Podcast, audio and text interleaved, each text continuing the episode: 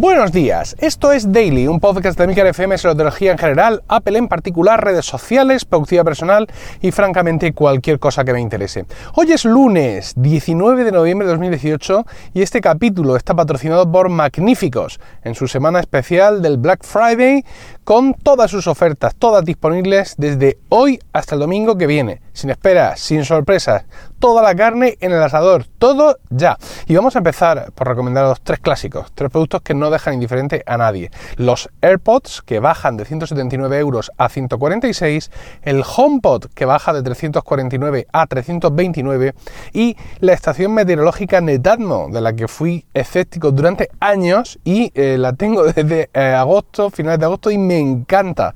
En casa, eh, bueno, fan del, del seguimiento climático y la verdad es que está súper bien, tanto por lo que nos recoge del tiempo que hace en nuestra calle, como también de todo lo que recoge de lo que está, en este caso la estación principal la tenemos en el salón y toda la información que nos da del confort en el que tenemos en esa, en esa estancia. Bueno, pues esta estación de Tatmo pasa de 169,99 a 126,99. Tres eh, ofertas muy interesantes y durante la semana, toda la semana patrocinada por Magníficos, os voy a ir proponiendo diversas ofertas que tienen eh, y que os pueden interesar.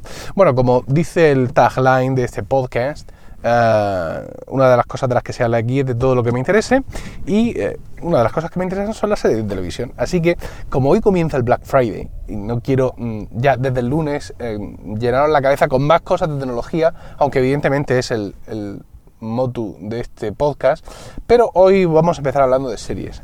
Voy a, quiero hablar de series que he visto últimamente, eh, series que ya vi, series que quiero ver. No, no esperéis ninguna recomendación aquí muy sesuda, porque ya sabéis que el tipo de, mm, de, lo que yo suelo consumir de entretenimiento, de películas y de series, suele ser cosa, pues eso, de entretenimiento. Es decir, eh, la profundidad a veces me gusta, pero generalmente suelo buscar eh, cosas así de consumo relativamente eh, fácil.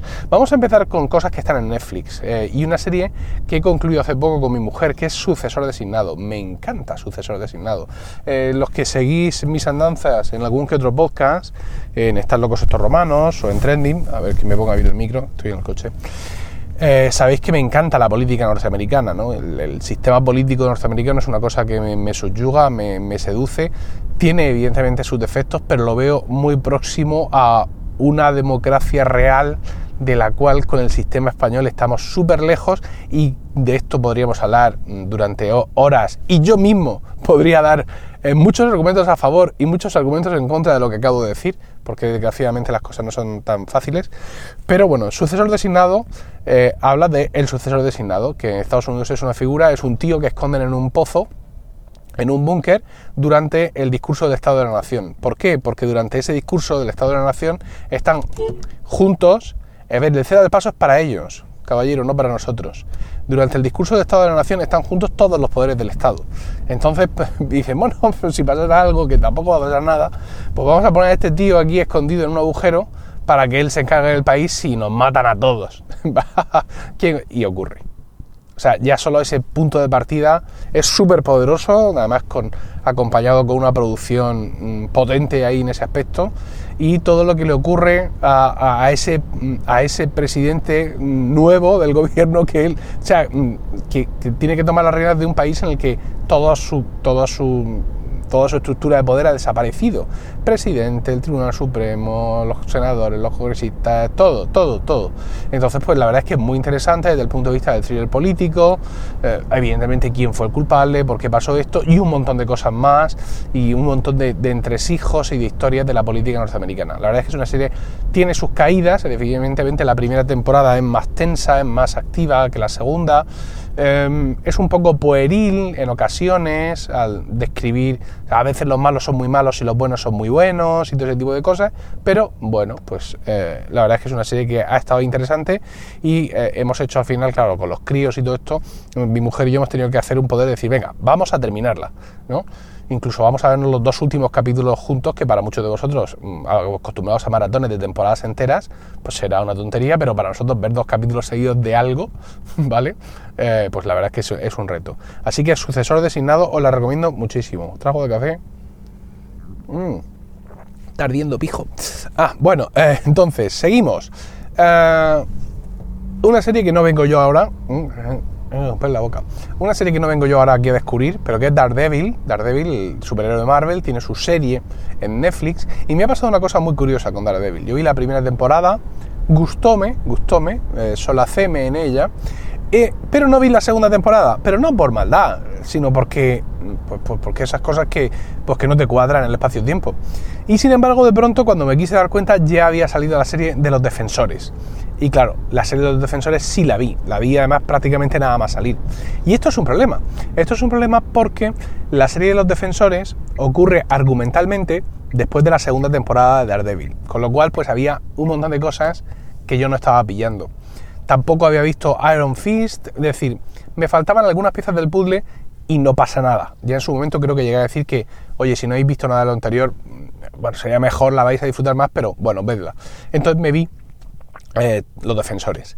Eh, de pronto, hace poco vi el anuncio de que iba a salir la tercera de, de Daredevil y dije yo, me veo la segunda. Digo, pero si es que ya me he visto los defensores. Y luego pensé, bueno, esto, esto no es Falcon Crest, pero lo mismo hay algún hilo argumental en la segunda temporada de Daredevil que no se continúa en los defensores. Así que, bueno, voy a vérmela, a ver qué pasa.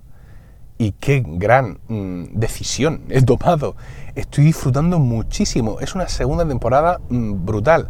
Aunque, como he visto los defensores, digamos, ya me anticipa un poco, en cierta forma, cómo va a terminar esta segunda temporada. Y ya sé, evidentemente, cómo continúa parte de, la trama importante.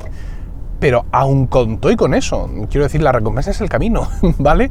Estoy disfrutando un montón y, sobre todo hay algunos actores que, por ejemplo, la, actriz que hace de Electra, cuyo nombre ahora mismo, pues no es que no recuerde, es que no lo sé, eh, sale, Electra sale en, en Los Defensores, pero en Daredevil 2, en la dimensión de este personaje, la, presencia de esta actriz en pantalla me recuerda no sé si os acordáis de un capítulo de Friends en el que Sigourney Weaver aparece como invitada e intenta explicarle a Joey Triviani cómo actuar y le dice que el personaje que ella hace en, los días de nuestra vida, cuando entra a la habitación, posee la habitación, ¿no? Y la sensación que tengo con esta mujer cuando está en pantalla es muy similar. O sea, no es ya solo que sea atractiva, etcétera, o que el personaje sea interesante. O sea, no estoy hablando solo de las cualidades físicas de ella como, como actriz, como mujer, y de su talento como actriz o de las características interesantes de su personaje. Es, es todo. O sea, es como absorbe, digamos, todo, todo, toda la atención cuando, eh, cuando está en pantalla. Es una combinación increíble de un papel muy bueno, de un personaje muy interesante y creo que haber elegido a la actriz, o sea, un éxito de casting apabullante. ¿no? Entonces, pues la verdad es que eh, deciros que, que, merece mucho la pena. Eh, que merece, a ver qué ha pasado aquí. No sé por qué, se ha puesto ahora a tocar esto. Bueno, deciros que merece mucho la pena, eh, aunque hayáis visto, eh, aunque hayáis visto ya los defensores, que creo que os merece la pena ver la segunda de Daredevil. Evidentemente, si queréis ver la tercera, entiendo que está bien, pero que vamos, que lo vais a disfrutar muchísimo. Que no, que no penséis que por conocer el final. Aquí entraríamos en el, en el debate eterno de los spoilers, ¿no? Eh, ¿Qué más da que saber cómo acaba una cosa si lo interesante es ver la cosa en sí? Hay gente que esto lo lleva mejor, lo lleva peor, pero uh, bueno, pues en este caso ya os digo que aun conociendo todo cómo va a acabar, por haber visto los defensores, la verdad es que estoy disfrutando un montón y os animo, como veis, con eh, entusiasmo a que hagáis lo mismo que yo. Eh, más cosas, eh, la segunda de Jessica Jones la llevo un poco más parada, la segunda de Jessica Jones va, digamos, después de los defensores, también pensé que no me iba a agradar, pero sí, me está gustando mucho. Llevo 5 de 13, lo que pasa es que quiero terminar Daredevil eh, para luego seguir con, Jessica Jones, pero también recomendada. Y luego un guilty pleasure, ¿no? un placer culpable, que es Agentes de S.H.I.E.L.D. Eh, la temporada 5, que la, apareció hace, hace no muchos meses en, en Netflix, la he devorado. O sea, mm, ha sido una cosa, eh, mm, es una, una, combinación entre sí, me gusta la serie, tengo que reconocerlo, o en otros aspectos es es tan cutre que la fascinación por lo cutre ya me supera. No, pero me han ganado, me han ganado con esta segunda temporada, aunque había momentos que era en plan que alguien los pare, por favor, porque ni ellos mismos saben dónde van. Pero la verdad es que me han, me han ganado y me ha resultado tremendamente eh, interesante el, esta serie la he disfrutado muchísimo y pues una vez más la recomiendo. Que haya gente como Mespanar que me dirá que eso es carne de perro, él también la ve, pero yo os recomiendo que le echéis un vistazo porque, quiero decir, es entretenimiento. Una vez que estás dispuesto a consentir determinadas cosas, de los efectos especiales, pues de partes del guion que tampoco se sostienen y tal, pero bueno, tú estás allí para entretenerte, no para andar criticando a la gente y una vez que todo eso lo tienes asumido, la verdad es que eh, muy bien. Más cosas, en HBO. En HBO también otro guilty pleasure como es Flash, la serie de Flash, el superhéroe de DC. Yo no soy nada de DC, pero vi que esto estaba ahí y me puse a verlo. Y bueno, pues tres cuartos de lo mismo. Es una serie con sus luces y sus sombras, ¿vale? Es una serie que en algún momento me plan, pero de verdad esto es así. Eh, por ejemplo, hay un policía que, es el padre adoptivo de Flash y cuando va en misión de camuflaje eh, lo sabemos porque va exactamente igual que siempre, pero lleva un gorrito de lana. Esa es su, manera de, salir undercover a la calle, ¿no? A hacer misiones. Eh, pues sí, lo mismo, tiene sus cosas, efectos especiales mejores, efectos especiales peores. Es como muy procedimental, aunque tiene un trasfondo. A veces dan ganas de matar a Flash. Mm, pero también la estoy disfrutando bastante y me ha dado pie además a que vea algún capítulo de Supergirl, que he visto uno o dos, pero y entiendo que eh, reúne las mismas características que, que, Flash. Y también, aunque no los he visto, está en HBO Legends of Tomorrow, que representa, pues también es una serie, un grupo de superhéroes también del mismo universo eh, DC, que se complementarían con otra cuarta serie que es Arrow, que no entiendo por qué aquí en España está en Netflix en vez de en HBO. Entonces, bueno, yo todas estas tanto como recomendarlas no, pero eh, Flash sí, Flash em, me sirve también, digamos, para ver capítulos, capítulos, capítulos. Es la típica serie que la puedes poner y estar haciendo otra cosa y tal, porque, bueno, pues eh, entretiene y de vez en cuando paras un momento a ver qué acaba de decir, le das para atrás y todo eso, pero la verdad es que eh, la recomiendo. Y para terminar, Amazon Prime, pero antes de terminar me voy a bajar del coche ya estoy abajo del coche. Bueno, hablábamos ahora de Amazon Prime. Y de Amazon Prime tengo que recomendaros básicamente dos, que son The Marvelous Miss, Mrs. Maisel, se escribe Maisel para que podáis hacer la búsqueda en función de mi inglés perruero. The Marvelous Mrs. Maisel, es decir, la maravillosa señora Maisel, escrito Maisel que es una serie que hemos visto su primera temporada, se ha llevado sus premios y vuelve en 15 días. Y la otra es The Man in the High Castle, ¿vale?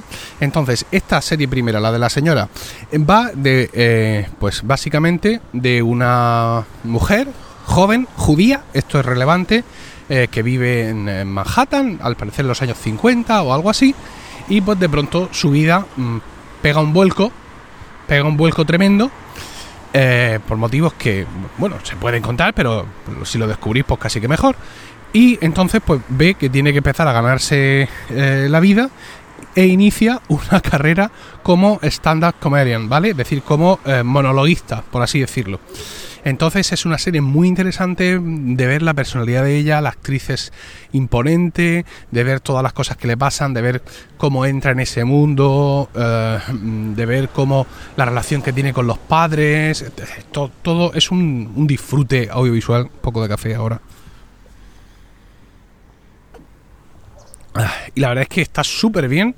Me ha encantado. No sé por qué vi primer, primer capítulo con Rocío y no le gustó nada. No entiendo por qué, porque mi mujer tiene mucho sentido del humor y, esta serie tenía toda la pinta de gustarle, pero ahí la, ahí la dejó. Entonces, pues bueno, pues insisto, ahora en 15 días vuelve la segunda temporada. Yo os recomiendo, es un tiempo estupendo, eh, sobre todo aquellos que estáis menos ocupados. En 15 días tenéis de sobra para veros la primera temporada y disfrutarla un montón y que ya os deje en una situación emocional y afectiva propensos a empezar la segunda temporada. Y luego está The Man in the High Castle, que también es una serie fantástica, está basada en un libro y ya, ya la he comentado alguna vez creo aquí en el Daily, eh, parte del presupuesto de que las potencias del eje, eh, Alemania y Japón, ganan la Segunda Guerra Mundial. Ganan la Segunda Guerra Mundial y entre otras cosas se reparten Estados Unidos, eh, hay una zona neutral en el centro y la costa oeste, evidentemente más próxima a Japón, es para Japón y la costa este más próxima, Europa, Atlántico mediante, es para Alemania. Es, eh, a mí todas las distopías me encantan y es una serie estupenda con un derroche de producción, como han reproducido esas, esas dos esos dos Estados Unidos, por así decirlo, eh, dominados por esas potencias, ah, todas las tramas que ocurren, eh, el desarrollo de los personajes. Hay algún personaje al que lo matarías tú mismo sin esperar que lo maten los nazis, pero bueno, no todo el mundo te puede caer bien, ¿vale? Y está en la tercera temporada. La tercera temporada salió en octubre y es una serie a la que todavía no le hemos podido hincar el diente, porque esta no es una serie de las que puedes ver mientras haces otra cosa. Es una serie que tienes que estar concentrado, eh, una serie además con una... Eh, con un impacto visual muy importante, una serie que vamos, no sé cómo está doblada, porque ni lo he intentado. O sea, es una serie de una intensidad que yo creo que merece mucho la pena si no estáis acostumbrados a hacer el esfuerzo eh, de verla subtitulada. Y una serie que recomiendo, evidentemente, eh, a todo el mundo. Este The Man in High Castle, el hombre en el castillo alto, por así decirlo. Ah, bueno, vamos a ver esta tercera temporada eh, cómo va, porque las cosas en la segunda se quedaron muy abiertas. Em, lo tiene todo, quiero decir, tiene tramas de amor, tiene tramas de familia. Em, no es que sea un culebrón, pero claro, por mucho que estemos ocupados por los nazis y por los japoneses, la vida sigue, ¿no? Y eso a, veces, o sea, la gente tiene que ir a trabajar. Y muchas veces en, determinado tipo de géneros esa parte parece olvidarse, ¿no? Y mm, sobre todo si es una película de una hora y media, pues vale por ahí, pero si es una serie, pues muchas veces tú te preguntas, ¿y estos tíos de qué comen, no? Bueno, pues en este caso, no, esta es una serie muy completa donde eh, todo, todo ese mundo, todo ese nuevo mundo está cuidado al detalle, donde mm, está todo, o sea, mm, absolutamente todo controlado, todo visto, todo perfectamente producido y la verdad es que es un placer ver lo que hace Amazon con mi dinero, que es producir series así de, de fantásticas. Bueno, vamos a dejarlo ya porque esto es lo que yo quería, un poco contaros las series que he visto, las que quiero ver.